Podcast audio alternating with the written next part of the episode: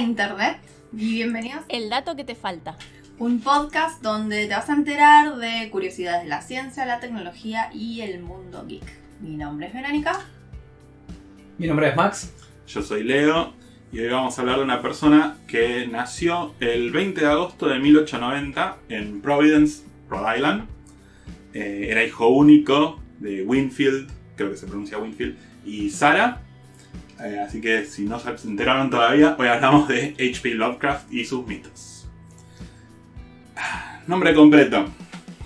Howard Phillips Lovecraft. No, este, este, este, Este tiene tres nada. este tiene. Eh, aunque lo abrevia, como Pará, HP. tenemos que decir que Max está de invitado hoy. Maxi está invitado por hoy, tal vez en otro capítulo también. Vamos a ver, vamos a ver cómo se porta. Va. Eh, Phillips en realidad es el apellido de soltera de su madre, Ok. eh, Sara. Y le puso eso de nombre.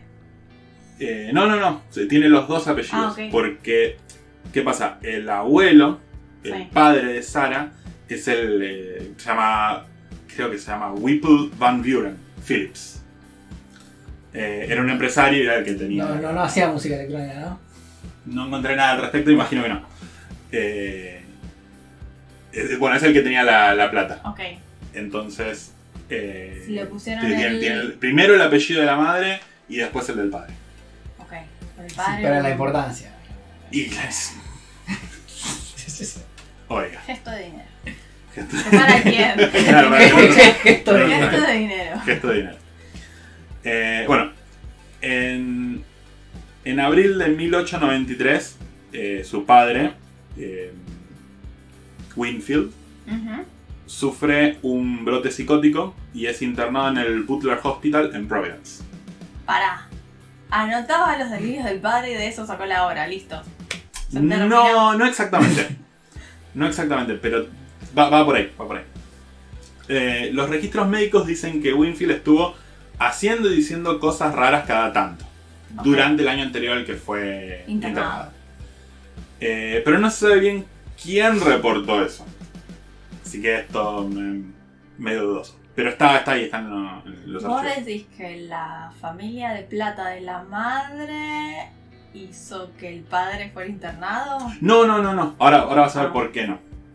Eh, porque Winfield estuvo internado 5 años en el hospital este. Ah, ok.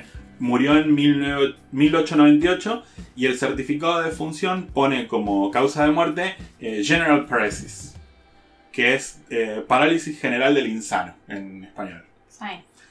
Que es la última etapa de la sífilis. Ok. ok. Y la sífilis también trae delirios. Claro, y por eso-. Sí, El- el- en vez de poner sífilis, pusieron ponían eh, este, este término. Exacto. Y cuadra con la época en que la sífilis era com- común en, En Estados en Unidos. Estados Unidos. Sí, sí. Así que bueno, después de esto la, la madre, eh, Sarah Susan se llama. Sé que Eh. pobre, lo único que tuvo Sara fue un marido infiel. Aparentemente porque Sí. si ella no tuvo sífilis, Claro. ¿no? O sea, sería raro que... Otro más, por favor. ¿También tenía libreta este? Si no saben de qué estoy hablando, vayan al capítulo 0. eh, no, creo que... No me calenté demasiado en revisar la vida de... No me acuerdo ni- ni el nombre, Winfield. Wilfrid. Ok. Eh. El, ca- el campito del viento. Bueno, claro. eh, sin D. Winfield, el capítulo del que ganó. Ahí está. ok. Bueno, Sí, ahí está, ganó sífilis. Ganó sífilis. Eh, bueno, la cuestión es que la madre...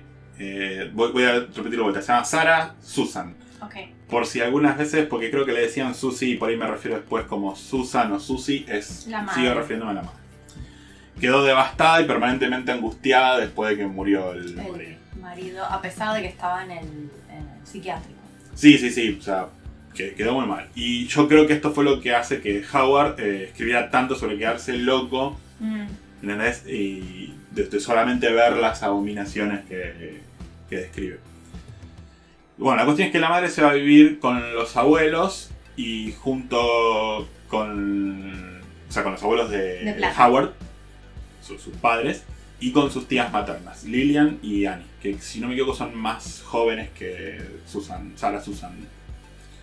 Eh, entonces el abuelo Whipple se convierte en figura paterna. Y como tenía un montón de, de negocios y demás, viajaba un montón. Y eh, se carteaba mucho con con el joven Howard, quien podía leer y escribir a la tierna edad de 3 años. Tranqui. Sí, sí. En 1896 muere su abuela Robbie y no hay nada que diga que, que estaba muy apegado a ella. Tiene un efecto profundo, claramente. Y según cuenta, eh, esto mandó a la familia a una tristeza de la que jamás se recuperó. Ok. A estas alturas tenía aproximadamente 5 años y es cuando empezó a tener pesadillas.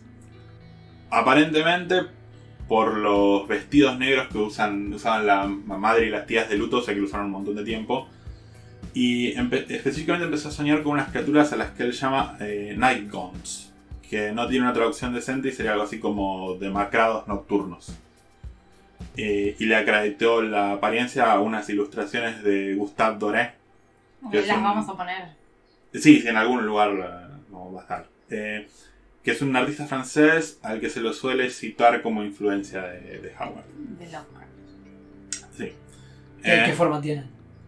Las, las pinturas, no, son pinturas comunes y corrientes. No, no- yo no vi nada, nada en particular, pero lo, dicen que... Sí, hay, hay gente triste con él. una cosa. Y ya está. Ah, ok. Eh, un dato interesante es que fue a esta edad, 5 años, cuando le dijeron que Papá Noel o Santa eh, no existía. Y él... Oh, re- eso, es- eso es un spoiler, gordo. Sí, eh, y- perdón, spoiler. Spoiler alert. No, pero a lo mejor fue la respuesta de Howard. Ajá. Le dijo, ¿y entonces por qué Dios no es igualmente un mito? Uh, uh, uh, A los uh. 5 años. A los cinco años. Bueno, eh, los primeros... Muy, muy, muy genial, pibe. Sí, no, eh, esa- espera un ratito. Bueno, en esa época lo que yo iba a decir es que en general la educación estaba llevada adelante por la familia. O tenían institutrices, entonces no, no seguía, digamos, un patrón como hoy el- en día que vas a la escuela Sí, bueno, y a los tres años tenés que ver colores y. no, bueno, eh, él, él sí iba, iba a la escuela. Ahora voy a llegar a esa parte. Sí iba a la escuela y la... El tema es que la familia era bastante católica. Ok. No, no sé si exactamente católica, creo que eran ortodoxos, pero bueno, cristianos. Eh, y entonces cuando le dicen que papá no existe, él replica replica con eso. A ver. Sí, hereje. Será quemado lo Está, claro que es una persona inteligente, ¿no? O sea, a los 3 años lee y escribe, a los 5 puede hacer ese, ese- ese planteo. Eh, los primeros trabajos conocidos de Howard empezarían a los 7 añitos, reescribiendo... ¿Qué hacías a los 7 años? Él, no, bueno, él, No sé, creo que juega con barro. Creo que hay un meme que dice: Los nenes ahora usan tablets, yo comía tierra. Claro. sí, exacto. Bueno, él, él a los 7 años estaba reescribiendo en su estilo eh, la Odisea y otras historias, historias mitológicas. A los 8 se interesó en las ciencias, particularmente astronomía y química. También estudió algunos libros de anatomía que había en su casa, aprendiendo sobre la reproducción humana que todavía no le habían explicado. Y descubrió que virtualmente destruyó mi interés en el tema. Ok. Leer esos libros. Este, sí, yo iba, iba a decir que, que era un, un incel en su momento. Eh, ¿Saben lo que es el eh, Involuntary Celibate? Ah, O algo así. Eh, Mm. Pero me parece que no, me parece que era, era Virgo nomás. Y ya está. Porque Pero no- por no le elección, interesaba. no sí, parece que, interesaba. parece que era por elección. Creo que hay un nombre Es para que- eso. Ahora, vieron que todo, digamos, tiene como. eh, Vegano del sexo. no, no, no. eh, tiene un no- se- Las personas que no sienten atracción Asexual. Sexual. asexuales. hacia otro tienen se, se califican como con un nombre que no, no, no, no puedo recordar ahora. A decir uno. No, no. En 1904, el negocio más grande de Whipple, el, el abuelo, El abuelo, sí. eh, sufrió una pérdida catastrófica y en cuestión de meses moriría a la edad de 70 años porque dio un bobazo. Eh, después. Bueno, 70 años está Sí. bastante bien. Sí, bueno. Para la época está bastante bien. Eh, Sí, supongo que sí, 1904. Eh, después de esto, Howard y su madre se mudarían a un pequeño duplex, ya que el mantenimiento de la casona era demasiado grande y creo que las tías ya se habían casado y se habían mudado. Eh, Howard diría en sus cartas que esta fue la época más oscura de su vida y que no veía razón para seguir viviendo. Ta, Murió, la- murió el padre. Se mudan a la casa del abuelo. Eh, Muere la abuela. Eh, después muere el abuelo, las tías ya no estaban más ahí y Ah, queda él con su mamá. Sí, creo que tenían algo. Y pasa seguramente de un muy buen pasar económico O a. bastante mal. digamos, O no, claro. sí. ¿Y cuántos años tenía hasta ahora? Eh, acá era Diez. 1904. Mira, acá dice que un- por lo que noté es unos meses más tarde empezaría la high school. Eh, así que debía tener alrededor de sí, 12. 12. 12 es la. O 3, 12 o 13 es la. 12, 13. A ver. Eh, y bueno, más allá de algunos conflictos con profesores, dice que disfrutó de la escuela. Eh, Una buena, por lo menos. sí, bueno, a ver, eh, yo digo que dice y qué sé yo y todo eso porque creo que hay alrededor de 100.000 cartas escritas por Londra. Para que se den una idea. Y no, y no tuvo ningún hijo. Eh, no me acuerdo. Pero ¿A no me quién acuerdo, no me le acuerdo. Y porque viste, algún, siempre hay un hijo que te roba con. Te saca libros con las cartas de. Claro, eh, sé, sé que se, se termina casando y se va a vivir a Nueva York, por ejemplo, es un pequeño spoiler. eh, pero no vamos a llegar a eso porque vamos a llegar hasta mitos de Tula. Así que no voy a contar toda la historia porque vamos a estar todo el, todo el día así. Bueno, eh, fue en este año, eh, que dije en 1904, cuando además del Rhode Island Journal of Astronomy y la Scientific Gazette, que trabajaba, trataba mayormente de química, que eran sus dos materias favoritas, las editaba él, produjo dos obras de ficción. Eh, la bestia en la cueva y el alquimista. Eh, la bestia en la cueva trata de una persona que se pierde en unas cuevas y cuando se le apaga la antorcha y ya piensa que la va a quedar, eh, escucha algo que se le acerca, le tira con una piedra, le pega, pasan un par de cosas y en eso llega el guía de la expedición que lo encuentra y cuando van a revisar a ver qué, a qué le pegó, porque el guía sí tenía antorcha, y resulta que era una, una persona pálida y deforme que se había perdido muchísimos años atrás en las cuevas. Una historia corta. Y el alquimista es bastante más interesante, trata eh, sobre la historia del conde Antoine, Antoine eh, que resulta que un ancestro del conde mató a un mago hace muchísimos, como cientos de años atrás, y el hijo de ese mago jura venganza y maldice a los descendientes a morir cuando llegan a los 32 años. Cosa que realmente sucede, todos los descendientes, o sea, no descendientes, perdón, ¿cómo se dice? Los eh, Antepasados. antepasados de Antoine mueren a los 32 a los años 32 años. y Anton está por llegar a los 32 años. No se lo voy a spoilear, si lo quieren van y lo leen, es muy cortito. Y debe estar por todo internet. Eh, en 1908, antes de graduarse de la, high school, ¿cómo, cómo se dice en español? Secundario. Secundario. No, es exactamente. pues, Es la, la prepa, La prepa. creo que en México, Claro. en la escuela secundaria. Bueno, en No quise poner Argentina. secundario porque no estaba totalmente seguro. Bueno, eh, cuando estaba ahí sufre, o tu- tuvo un montón de crisis de salud. eh, su- sufre otra. Y digo otra porque sufrió tantas que no- no- ni las mencioné. Porque no, no era una ¿Y a persona con te- problemas de salud. ¿A qué te Era- refieres con crisis de salud? Ahí te lo voy a Eran explicar. problemas de salud con personas. Era, era un, per- claro, era más bien un problema de salud con una persona en el medio. Ok. Entonces, eh, él lo suele describir estas crisis de salud como colapsos nerviosos o, o a sort of breakdown. Ok. Pero nunca. Como si fueran ataques de pánico. Es que no es tampoco así, no se sabe muy bien. En algunas casas dice que es por el estrés de la, del secundario, de la, de la escuela. Pero como ya dije, también mencionaba que disfrutaba ir a la escuela. Entonces queda, queda muy ambiguo. En una carta de 1908 dice, fui y soy presa de inten- intensos dolores de cabeza, insomnio y de- debilitamiento nervioso general que me impide ser aplicado continuamente a cualquier cosa. Ok. Ok. pero ves que no te. no te da realmente un. algo. Eh, por lo que se sabe es, es- es un mal mental o una. eh, perdón, un mal físico, un mal mental o una combinación de ambas. Y que nunca fue totalmente diagnosticado. Sus compañeros de escuela lo describen como tics terribles y en ocasiones en que estaba en su asiento y de repente se paraba y saltaba. O sea, un salto así de repente y hacía cualquier cosa. Entonces no, no sabe. Eh, hay un profesor de psicología que se llama Harry Brobst que examinó el caso eh, y dice que la causa más probable es que sufriera de Corea Menor o Corea de Sydenham. Eh, aunque los casos de esta enfermedad después de la adolescencia son muy raros. Eh, y Corea Menor no es un país.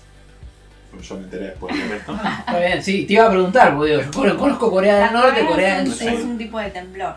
Nosotros lo conocemos como el mal de San Vito. Ah, el mal de San Vito, está bien. Es un tipo de temblor, sí. Bueno, es una enfermedad infecciosa del sistema nervioso. Normalmente el primer síntoma es cambios inexplicables en la letra manuscrita, con lo cual no me enteraría yo porque nunca desde la primaria escribo en manuscrita. Y pero si se va al después del secundario ya estás un poquito pasado. de Sí, bueno. Bueno, yo no me hubiese enterado nunca ni, en el primario. Yo probé a escribir, ¿eh? Pero no.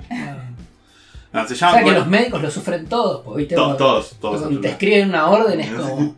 Por Dios. Jeroglíficos no, no aprendí todavía mucho. No, bueno, y se llama Corea porque estos espasmos y contracciones se denominan movimientos coreicos, como en coreografía. Ok. Cosas que me entero cuando estoy haciendo estos researches. Eh, dice que puede afectar básicamente a todo, desde el habla hasta las extremidades. En general no afecta de forma grave la vida del paciente, excepto en los casos más severos. Eso. Eh, bueno, seguimos con No es, Howie. un- no es mental. Es neurológico. Es neurológico, sí, es una infección en los nervios. Sí, sí. Eh, durante 1908 y 1913 hay relativamente pocos registros de, de Howard y su familia. Eh, pero igualmente sabemos que revivió un poco sus periódicos científicos y se adentró a estudiar química orgánica, pero la matemática involucrada le resultaba aburrida y le causaba dolores de cabeza que lo llegaban a incapacitar por todo un día. Probablemente por la Corea Menor. En 1912 aparece su primer poema no publicado por el mismo, eh, por, o sea, por él mismo, en un diario local. Eh, Providence en el año 2000 después de Cristo era el título del poema e imaginaba cómo sería un futuro donde los americanos, le hace estadounidenses, escúchese estadounidense, de origen inglés eran desplazados por inmigrantes. They're taking our jobs. Eh, durante esta época escribió cierta poesía racista como New England Fallen y On the Creation of Niggers. Pero no hay registro de que estos hayan sido publicados durante su vida. ¿Tú me decías que el pibe era buena onda? Sí. Bueno. Bueno, hay que. Hay, digamos, cuando vos lees la vida de alguien, tenés que situarlo en el pensamiento de la época también. Claro. Era racista. Bueno, Y, y yo creo de hecho que era racista porque, eh, excepto esa vez que fue a Nueva York, creo que nunca fue a ningún lado el tipo. Estaba siempre centrado ahí, eh, abrazado de mami. Y jamás eh, tenía muchísimas dificultades para relacionarse con las personas. A menos que, bueno, ahora vamos a ver acá. No, no se casó con la madre, ¿no? No, no. Yo cuando Casi. me dijiste los síntomas pensé en trastorno obsesivo compulsivo.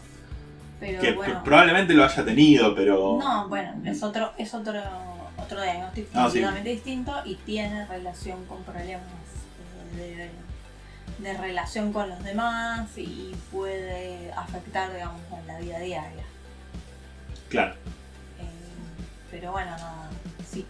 Sí, sí tiene, sí tiene problemas que le afectan la vida diaria, claramente, porque hubo periodos en que no podía ir a- pero bueno, y había periodos que no podía. Seguramente eso no está, digamos, este, anotado o, o no hay un seguimiento de los síntomas eh, que, que podían llegar a ser sociales o relacionales porque en esa época no se le daba mucha importancia, Probablemente. digo yo. No, no sé, no tengo idea. Bueno, la cuestión es, seguimos. En 1914, la WAPA, sin G, Mm. es United Amateur, Amateur Press Association, lo invita a ser parte de la asociación. Y Howard acepta. Hacia finales de ese año lo hacen presidente, o sea, chairman le dicen, así que es una especie de presidente, del Depar- Department of Public Criticism, que es el departamento de eh, crítica pública. Ok. sería. Eh, e- era como que recibían cartas donde decían, che, esto está bien, esto está mal, y él como que se encargaba de administrar eso, esa parte. Ok. Y en este departamento fue donde se encargó de advocar e insistir en la superioridad del lenguaje inglés que mayormente se consideraba arcaico. Criticó abiertamente a los contribuyentes que usaban americanismos, entre Ok. comillas, y slang. Generalmente apoyando estas críticas en argumentos xenofóbicos y racistas. Y quejándose de la Sí, basta- bastardización del lenguaje nacional por parte de los inmigrantes. Ok.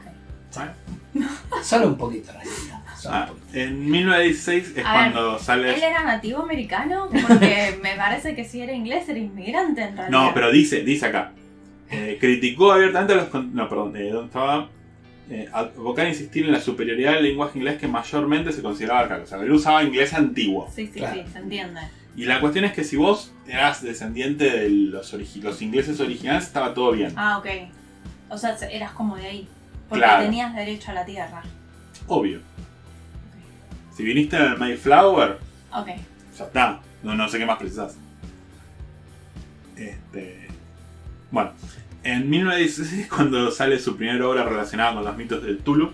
eh, la obra se llama eh, Dagon. Eh, Después voy a explicar. No, no, después no voy a explicar nada de Dagon porque. eh, no importa. En 1917 lo eligen Buscan como. Dagon. Sí, es, es es una de las deidades de Tulu, pero no es realmente mu- muy, muy importante. No importa. En 1917 lo eligen como presidente de la UAPA. Presidente del presidente esta vez. Ok. Eh, puesto que usa para nombrar otros miembros que pensaban como él con respecto a la superioridad del inglés clásico sobre el inglés americano moderno. Obviamente porque nunca nadie ha usado el poder. Of course. Y además seguramente debían ser tan... la- el color de piel debía ser como las sábanas blancas. No, no se Usaba las capuchas, ¿no? claro, usaban un sombrero tipo blanco, triangular, ¿no? Sí, está, está bueno el uniforme. Eh, durante el invierno de 1918-1919, eh, Susie, que ya Sí. dije su madre, se llama Sarah Susan, eh, tiene uno de estos nervous breakdown, Ujú. episodio nervioso, llam- llamémoslo, y se va a vivir con su hermana Lillian. En una entrevista hecha en 1948 a su amiga y vecina Clara Hess, recuerda ocasiones en las que Susie describe raras y fantásticas criaturas que salían de atrás de las casas y los rincones oscuros. A finales de 1919, e influenciado por Lord Dunsany, dramatista y escritor, su nombre real es Edward John Morton Drax Plunkett, repetilo. Eh, no- nadie puede. Carlitos. Eh, es el decimoctavo varón de Dunsany. Eh, se publica lo que conoceríamos como el Dream Cycle, que incluye historias como The White Sheep, The Doom That Came to Sarnath y The Statement of Randolph Carter. si me equivoco. Y seguidas en 1920 por The Cats of Ulthar y Celephais, eh, creo que se pronuncia. Eh, y es en este año 1920 donde empiezan las primeras historias que entrarían dentro de lo que nosotros llamamos mitos de Cthulhu Ok. un término acuñado por eh, August Derleth que abarca historia de Lovecraft que comparten ciertos temas como la insignificancia cósmica de la humanidad y criaturas recurrentes. O de los no ingleses. Exacto.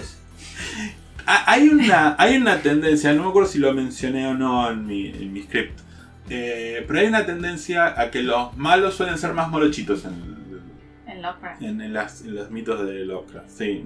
No sé si es necesario, pero hay una tendencia como que el, el bueno de la historia o el, o el importante de la historia es onda, un detective inglés que generalmente es blanco como las sábanas, como decís. Claro.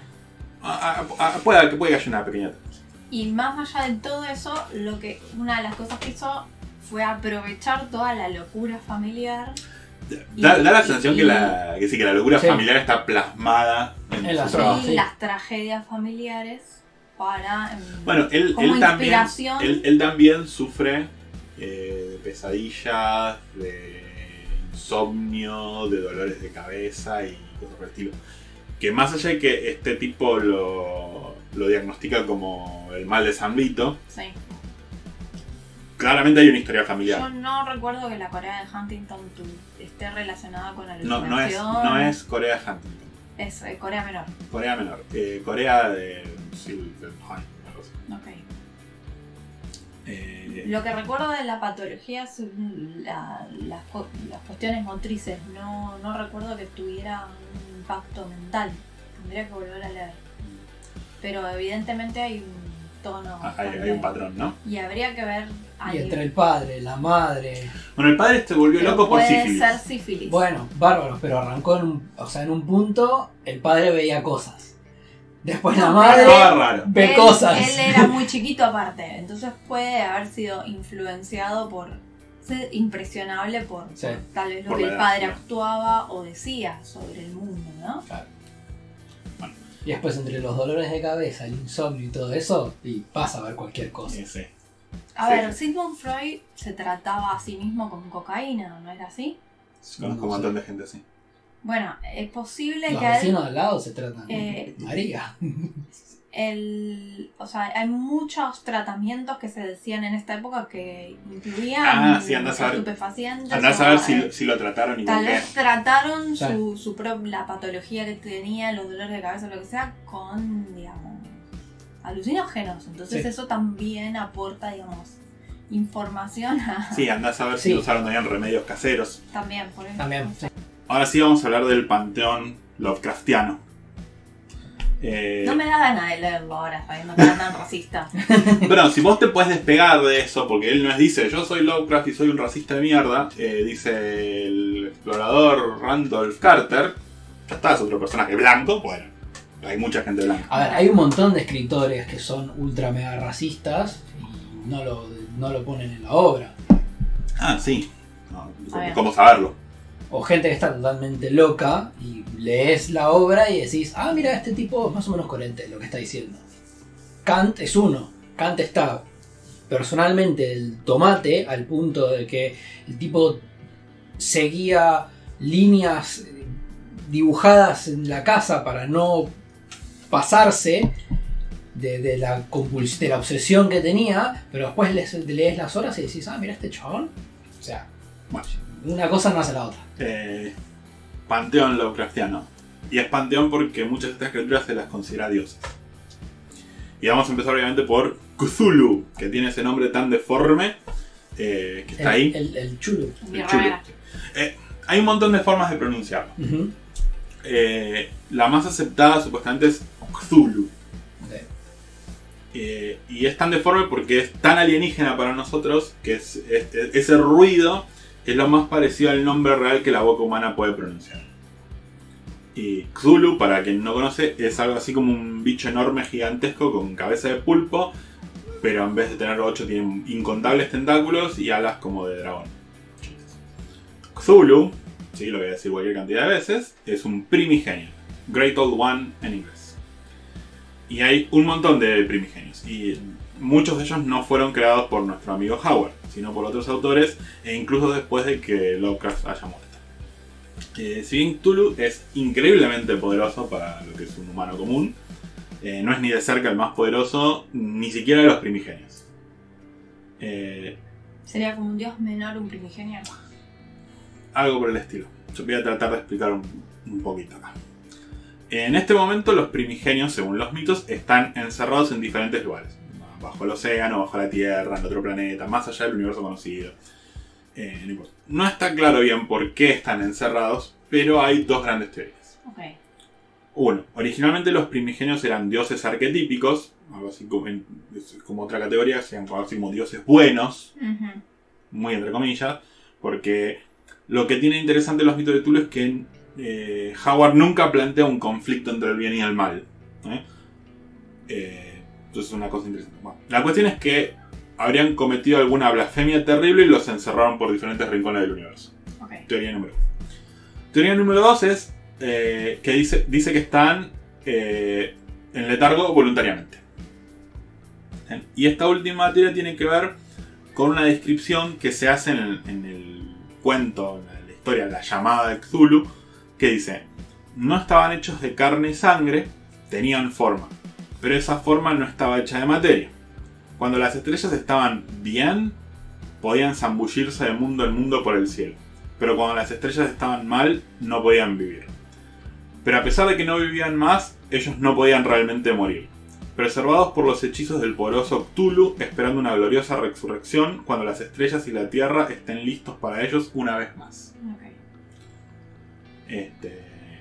Así que bueno, según los mitos, Cthulhu se encontraría muerto, tal vez, en algún lugar del Océano Pacífico en la ciudad sumergida Rulie, Riley, no sé cómo mierda se pronuncia, eh, porque es R apóstrofe L Y E H, eh, donde espera soñando y es a través de los sueños como se comunica con sus seguidores y por seguidores me refiero a fanáticos.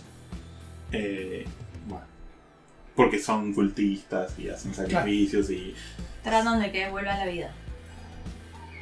Sí, por decirlo O de alguna manera. O tome materia o se Sí, despierte. no se sabe exactamente qué, qué- qué intentan hacer, pero bueno.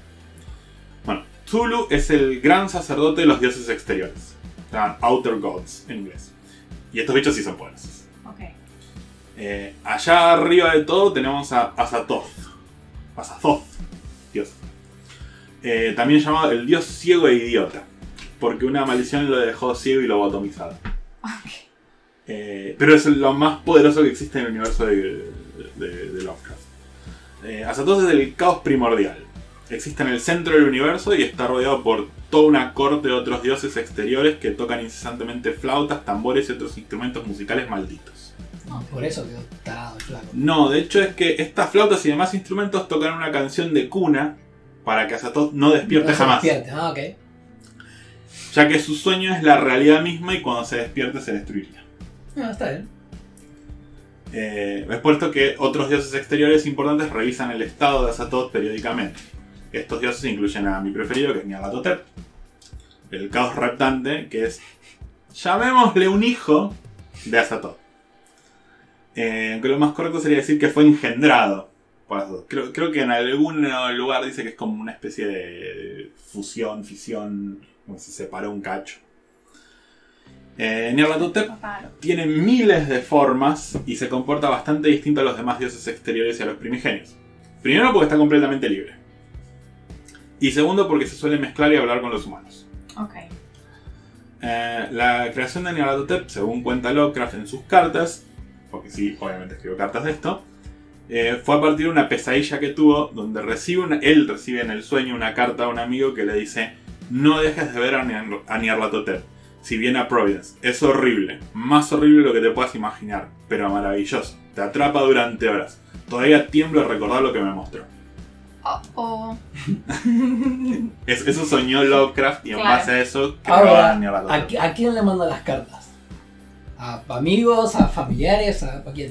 Ah, sí, a todo el mundo, eh, a gente conocida y le, le va- le pide como ideas sobre qué te parece esto, qué te parece Ok. aquello. Bueno, tiene un Le- Facebook el tipo. No, no, no, está bien. Claro, pero digo, manda cartas. Usualmente vos le mandás una carta, no sé, a tu vieja. y- Pero si la madre ya estaba loca, o sea. Y bueno, me parece ah, que te gusta esto, viejito. Bueno, Mostrame lo que viste. claro. Lovecraft después comentaría sobre, sobre ese, ese sueño. Nunca había oído el nombre de Nyarlathotep anteriormente, pero parecí comprender la alusión.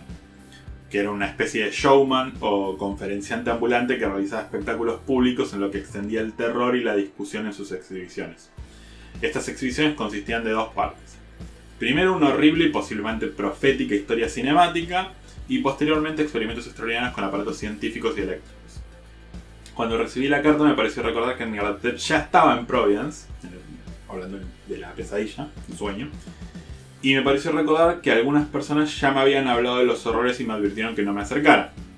Pero la carta de Lopman, que es el amigo que le, teóricamente le manda esa Claro. carta, terminó por decidirme. Eh, mientras dejaba la casa, vi multitudes de horrores pululando en la noche, todos susurrando y dirigiéndose en una dirección. Eh, les acompañé temeroso, pero fascinado por acudir a ver y oír al gran, oscuro e impronunciable Nyarlathotep. Vamos a seguir ahora con el árbol familiar. Estarían los hermanos, de vuelta entre comillas, de Nyarlathotep, que son la niebla sin nombre, de Nameless Mist, y Obscuri- Obscuridad, Darkness, también conocidos como Magnum Innominandum y Magnum Tenebrosum. Pero no voy a hablar mucho de estos dioses porque es más interesante hablar de sus respectivos hijos, Yog-Sothoth y Shub-Niggurath. ¿Se acuerdan los nombres? ¿Me lo repiten? No. ¿Qué era? El, el Johnny y el Sigurdo. El Sigurdo, sí. Eh, Yog-Sothoth está compuesto por globos iridiscentes, 13 en total, según el Necronomicon. 13 globos. Son como pelotas, son como... A mí me gustaría ver el tratamiento que le daban para los dolores de cabeza. Yo Sí, creo que sí, ahí está sea, la respuesta. Yo creo que. Sí. Ahora, vos te puedes quedar soñando en tu cama o escribir algo que, que, digamos, rompió con, con un montón de, de cosas en el mundo. Es muy interesante. Por lo menos sí. él produjo algo, Sí, sí. Los globos. Eh, eh, sí, son 13 globos en total que según el Necronomicon, Ajá. sí, Lovecraft es, es quien inventó el libro de los muertos, eh, pero no hay mucho para decir porque nunca dio muchos detalles. Eh, lo escribió un árabe medio loco llamado Abdullah al-Hazred cerca del año 700 a.C. Y se sabe que Abdullah adoraba a Yog-Sothoth y a Tulu. Y si alguna vez leyeron o, o vieron alguna película donde aparece el libro, como Evil Dead o alguna de sus secuelas, una de las características del libro es que está forrado de piel humana. Sí. No tengo idea de dónde sacaron esto. Este, porque como dije, nunca se detalló mucho sobre el libro en sí. Bueno, decía que según el Necronomicon, estos lobos son como servidores parásitos de Yog-Sothoth. Y es más bien una especie de representación, porque Yog-Sothoth existe dentro y fuera del universo, haciéndolo omnisciente y o sea, no, no hay secretos para Yog-Sothoth. Por eso le dicen que es el- la, la O sea, sabe, lo que, y- sabe lo que hice ayer. Sí, todo, Max, todo. Eso también. ¿no? no, eso no. Y después dicen que es la llave y la puerta y yo, y como que está en todos lados en todo el tiempo. Bichos raros, lo sé. Ahora, seguimos con Shub Nigurath, la cabra negra del bosque con sus 10 10.000 vástagos. En inglés es The Black Goat of the Wood with a Thousand Young. A alguien le pareció poco miles de crías o precisaba un número específico. Está bien. Porque lo tradujeron 10.000 cuando en realidad es miles. Miles. Vale. En fin. Uh, es una diosa de la fertilidad y probablemente la más reverenciada de todos los dioses y criaturas de los mitos. Su apariencia varía, pero generalmente aparece como una masa de tentáculos con bocas variantes y patas de cabra. De ahí el nombre. Eh, y pequeñas criaturas que salen continuamente de esta cosa enorme que es Shub-Niggurath y generalmente son reabsorbidas, aunque algunas escapan y huyen por ahí y van a vivir su vida. Su vida. Y Él generalmente... hacer. Claro. Claro. Y generalmente eh, pasa eso. Alguien, alguno de esos exploradores locos del que el Lovecraft escribe se encuentra un bicho de estos perdidos por ahí. Ok. Y generalmente Se muere. y muere. Eh, generalmente mueren. Eh, ¿Por qué son dos dioses importantes y por qué los mencioné? Porque entre Yog-Sothoth y Shub-Niggurath tuvieron a los gemelos Nug, Nug y Yeb. En algunos textos se menciona que Xacax, no, perdón, Xaxacluth se escribe C-X-A-X-U-K-L-U-T-H. Eh, es un ser terriblemente poderoso y andrógino que en realidad lo que salió de, de esa unión entre Yog-Sothoth y Shub-Niggurath y luego se separó como Nug masculino y Yeb femenino, pero como con gran parte de la mitología poco es realmente canon. Bueno, la cuestión es que Nug y Yeb, la, la misión es limpiar la Tierra para el regreso de los Great Ones, que no tengo idea cómo lo tradujeron en espacial, pero no son ni los dioses exteriores ni los primigenios. Ok. Uno es Great Old Ones y los otros son Outer Gods. Y esos son Great Ones. Eh, bueno, la cuestión es que estos dos bichos tienen eh, dos artefactos llamados la Forja de Yeb y la Antorcha de Nu, que van a utilizar para ese propósito, para limpiar la tierra. Ahora, para cerrar un poco el- todo este círculo que armé, resulta que Zulu es hijo de Nu. Y si estuvieron siguiendo un poco el asunto, Nu y Yeb son o dioses exteriores o primigenios, o algo en el medio. Ok. Pero sean lo que sean, con excepción de Nenardep, todos están limitados de alguna manera a hacer lo que sea que quieren hacer, así que veo difícil que limpien la Tierra pronto. Bueno, y falta hablar de Hastur, que es el medio hermano de Tulu, Dagon, que ya lo mencioné, Mother Hydra, Satowa y un par más, pero creo que por ahora queda clarísimo el universo de los mitos de Cthulhu, ¿no? Sí, clarísimo. Sí, sí, sí. sí. Hay muchos tentáculos, eh, cosas que salen de los tentáculos. Tú sabes. ¿Quieres hacer un comentario? No, no, no, no, no.